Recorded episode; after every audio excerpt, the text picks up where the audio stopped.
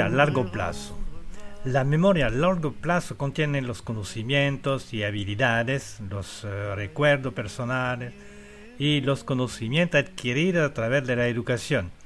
Eh, su capacidad de retención es teóricamente ilimitada.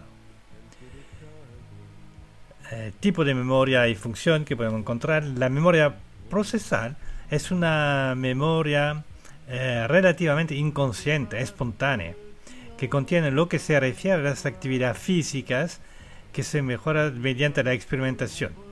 Y la memoria proposicional o declarativa constituye los diversos conocimientos que se han aprendido en los libros, las fórmulas matemáticas y la manera de utilizarlos, el sentido de las palabras, los acontecimientos históricos, los lugares, en resumen, todo lo relacionado con los conocimientos teóricos, los conceptos y su sentido y se divide en dos partes.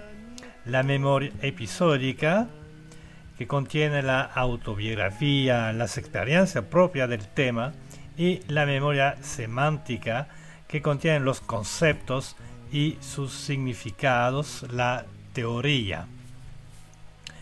Estas diferentes memorias no constituyen sistemas independientes, sino sistemas que actúan al unísono en constante interacción.